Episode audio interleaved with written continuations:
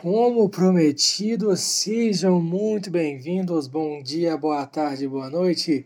Seja lá qual momento que você estiver escutando isso. Esse é o primeiro Agenda Futsista Podcast. Para quem não me conhece, sou o Ricardo, muito, muito prazer. Tenho a honra de apresentar a vocês um novo projeto que nós da Futsista Podcast é, estamos trazendo que é um pós-jogo informativo com os resultados dos jogos da rodada, é, um pouquinho de opinião e informação sempre. Lembrando que esse tipo de, de, de conteúdo será soltado diariamente nas, nas, nossas plataformas de áudio. Vamos começando aqui. É, é, nós tivemos seis partidas no dia de hoje.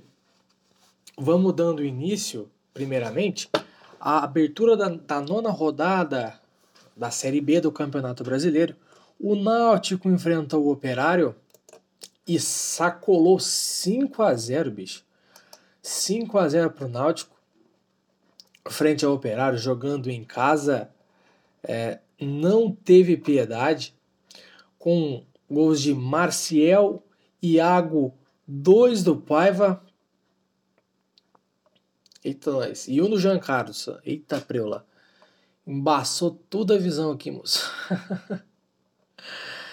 Mas o Náutico venceu e convenceu o frente ao Operário. O Náutico que com essa vitória assume a liderança da Série B é, com 21 pontos, né? Posteriormente, nós temos o Curitiba na segunda colocação, que também jogou no dia de hoje. O Curitiba que venceu no Culto Pereira o Remo por 2 a 1 é, Vamos aqui dar uma passadinha, coisa rápida, sobre o que foi essa partida. No Couto Pereira, né, o Curitiba, vice-líder do Campeonato Brasileiro, venceu por 2 a 1 Dois gols do Léo Gamalho para a equipe da casa. O gol do Remo foi marcado por Eric Flores. Sim, aquele Eric Flores, gente. Aquele. Só passando rapidinho aqui a é, tabela do Campeonato Brasileiro da Série B, momentaneamente, tá? Porque nós só tivemos dois jogos é, da abertura da, da nona rodada. Náutico na primeira colocação, seguido por Curitiba, Goiás e Sampaio Corrêa, fechando o G4. Na quinta colocação temos Brusque, posteriormente Operário, Botafogo, CRB, Vasco, Havaí. Guarani, Vila Nova, CSA, Cruzeiro, Confiança, Londrina. Na zona de rebaixamento temos Remo, Vitória, Brasil de Pelotas e a Ponte Preta. Nós tivemos também no dia de hoje, sim, Copa América. A Copa América na sua fase de quartas de final é, definindo o primeiro confronto da semifinal. O primeiro jogo das quartas ocorreu às 6 horas da tarde entre Peru e Paraguai. A equipe peruana conseguiu a sua vaga, né, a equipe peruana que é a atual vice-campeã da Copa América, conseguiu a sua vaga para semifinal, vencendo o Paraguai nos pênaltis. Vencendo nos pênaltis a equipe paraguaia que saiu vencendo, né, esse jogo por 1 a 0. Posteriormente, o Lapadula fez mais dois gols, é, fez dois gols na realidade e, e, virou a partida. No finalzinho do segundo tempo, Gustavo Gomes foi, acabou sendo expulso, né, num lance meio bobo no segundo cartão amarelo. Até o momento da expulsão, a, o time peruano vinha impondo uma pressão bastante grande, bastante grande mesmo, sobre a equipe do. Eita, exatamente. Sobre a equipe paraguaia, que de certo modo acalentou os ânimos ali naquele momento. Né? Na volta para o segundo tempo, Júnior Alonso é, empatou a partida. O Yotun, quase pertinho do final, fez o 3 a 2 para a equipe peruana, teve o André Carrilho expulso aos 85 e o, e o Ávalos empatou o jogo para o Paraguai aos 90, levando assim o jogo para os pênaltis. Né? Nas penalidades máximas, a equipe peruana acabou vencendo por 4 a 3 e conseguiu a sua vaga para as semifinais. Nós tivemos também o segundo confronto do lado esquerdo da chave da Copa América, que foi a seleção brasileira, os donos da casa vencendo a seleção chilena por 1 a 0. Gol de Lucas Paquetá no começo do segundo tempo, né? O Brasil que teve certa dificuldade para poder vencer esse jogo. É, um primeiro tempo muito morno, muito é, pacato da, da seleção brasileira. Não sei, é, acho que a gente pode pôr um pouquinho na conta do gramado do, do Newton Santos, que não é de hoje que vem muito mal, né? A seleção brasileira, propriamente dita, já fez reclamações quanto ao estado do gramado. Aos 48 minutos, o Gabriel Jesus deu uma voadora, uma entrada que até agora eu não, eu não entendi é, no jogador chileno e foi expulso. E trouxe a equipe visitante para dentro do jogo, né? É, tanto que o Brasil toma a bola na trave, tem um gol anulado do Chile também, mas como eu já tinha adiantado no nosso Conexão Fute, a, a seleção brasileira ela tende a ter uma, uma autoconfiança tão grande com, contra os adversários sul-americanos que não se intimidou em momento algum, sabe que tem melhor time, quase é, não foi pressionado posteriormente a isso.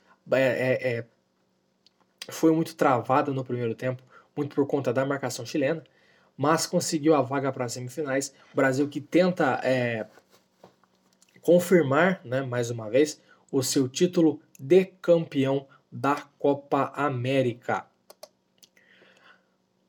Nós tivemos também Eurocopa no dia de hoje, quartas de finais da Eurocopa. Primeiro confronto nós tivemos a uma da tarde, Espanha e Suíça, empate por 1 a 1. A Espanha que no primeiro tempo conseguiu é, sair vencedora com um gol contra, né?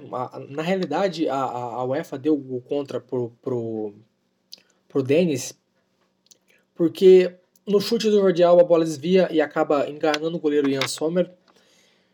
Porém, no segundo tempo, né, a, a equipe da Suíça teve que abrir mais um pouco a, a, o jogo, teve que ir para frente para buscar o resultado, conseguiu empate com Shakira aos 76 minutos. Porém, um minuto depois, o Freuler foi expulso. Isso complicou muito a vida da Suíça, que Posteriormente, o empate vinha muito bem, é, teve até uma, duas chances para poder virar a partida, só que não conseguiu. E essa expulsão trouxe a Espanha ainda mais para cima da equipe suíça, que eliminou a, a, a equipe francesa nas, na fase de oitavas de final. A Espanha que tem esse método, né, esse, esse estilo de jogo de posse de bola conseguiu cadenciar. O jogo foi para prorrogação. As melhores chances da partida foram da Espanha, que não conseguiram é, é, é, concretizar em gol. E acabou levando o jogo para os pênaltis. E nos pênaltis, o nosso queridíssimo Unai Simon foi o grande herói da equipe espanhola, defendendo dois pênaltis. E o Rubem Vargas fez o favor de desperdiçar o, o, quarto pênalti da seleção suíça a seleção espanhola venceu por 3 a 1 na disputa de pênaltis e está nas semifinais da Eurocopa e irá enfrentar a equipe da Itália. A Itália que eliminou a Bélgica por 2 a 1. Esse jogo foi em Munique, um baita jogo. Um baita jogo, chances para os dois lados, um jogo muito aberto. A equipe da Itália que vem se revigorando dentro da competição e não é de hoje né? O trabalho do Roberto Mancini é muito, muito bem feito. Né? A, a, a Itália que tinha aberto o placar no começo do jogo com um gol do, do Bonucci, que foi anulado pelo VAR corretamente, porém sempre tomando a iniciativa das ações. A Bélgica é, apostava muito nos contra-ataques, Donnarumma fez duas defesas excelentes antes da abertura do placar, que foi aos 31 minutos com um gol de Nicolo Barella, num jogada meio estranha ali, um pedido de pênalti em cima do Immobile, a defesa da Bélgica parou, o Barella foi mais rápido, conseguiu trazer para dentro, bateu cruzado, fez 1 a 0 para a equipe da Itália. Posteriormente, a Bélgica tentando sair, né, um pouco mais para o ataque, Num contra-ataque, o Lorenzo conseguiu tirar a marcação do primeiro da direita para esquerda, não, da esquerda para a direita, me perdoem, acertou uma bola no ângulo do Courtois, um lindo gol do Lorenzo Insigne, com assistência também do Barella, é, que naquele momento deixou os ânimos muito, muito exaltados dentro do jogo, que no final do primeiro tempo, o Doku é, infiltrou pelo lado esquerdo do campo para dentro da área, é, sofreu pênalti né, no, no finalzinho, Romelo Lukaku descontou o marcador e o placar que foi para a virada do primeiro para o segundo tempo acabou-se no tempo regulamentar. Mas a gente tem que destacar também a entrega dos dois times, né? A Itália, que vou reiterar novamente, com o trabalho do Roberto Mancini, sendo muito efetiva, muito efetiva, sem dúvida nenhuma, uma das favoritas ao título da Eurocopa. A Bélgica fica pelo caminho mais uma vez, lembrando que teve um, um De Bruyne totalmente é, é, é, fora dos seus melhores tempos, né, dos seus melhores dias. Tem uma lesão no tornozelo, jogou machucado, né? Ele, ele posteriormente na entrevista, na entrevista que ele deu é, é, pós-jogo, pós-eliminação, disse que não poderia ficar de fora, que ele, ele agradeceu também aos médicos pelo, por todo o esforço que foi a ele é, acometido. E agora a Bélgica que tem um caminho bem curto, né? Alguns jogos da eliminatória para confirmar a sua vaga para a Copa do Mundo do Catar de 2022, né? Vamos passar agora um pouquinho pelos jogos que nós teremos amanhã. Vamos começar, já que a gente está falando de Eurocopa, vamos falar de Eurocopa, né? Amanhã teremos na Eurocopa, a uma da tarde, o jogo no Estádio Olímpico de Baku, República Tcheca e Dinamarca. E às quatro da tarde teremos Ucrânia e Inglaterra, esses dois confrontos para definir a segunda semifinal, porque a primeira já, já está definida, que é entre Itália e Espanha, é, fazendo né, o último confronto da final de 2012, na qual a Espanha foi campeã, num passeio por 4 a 0 E tem uma tendência muito grande, né, pelo menos para mim, né, dando um pouquinho um pitaco de opinião, de Itália e Inglaterra numa final. Né? A Itália é, voltando aos holofortes do futebol mundial é, posteriormente, após os fiascos dos anos anteriores, e a Inglaterra com essa geração incrível né, os meninos novos que tem tudo para despontar daqui a uns anos. Na Copa América, nós temos amanhã, dia 3, Uruguai Colômbia às 7 da noite, Argentina e Equador às 10 horas da noite, né? Desse lado direito da chave, quem passar de, do confronto entre Uruguai e Colômbia enfrenta quem, quem é, é o vencedor de Argentina e Equador. Lembrando que nós já temos a primeira semifinal da Copa América definida, que é entre Peru e Brasil, né? É, reeditando a final da Copa América de 2019. Temos também campeonato brasileiro, tanto de Série A quanto de Série B, nesse dia 3. Né? O América Mineiro enfrenta o Santos, recebe o Santos né, no Estádio Independência às 7 da noite. O Atlético Paranaense recebe o Fortaleza na, a, na sua arena, também às 7 da noite. E o Corinthians recebe na Neoquímica Arena o Internacional às 9 horas. Já pela Série B, nós temos Vasco recebendo o Vasco recebendo confiança, né? Às quatro e meia da tarde, o CCA recebe o CRB às seis e meia. O Brasil de Pelotas recebe o Cruzeiro às sete da noite. No mesmo horário, o Sampaio Correia recebe o Londrina. Às nove, o Havaí recebe o Botafogo. Nove e meia, Vila Nova recebe a Ponte Preta. E para fechar, também às nove e meia, o Vitória recebe o Goiás. Esse foi o primeiro Diário Futsal Podcast.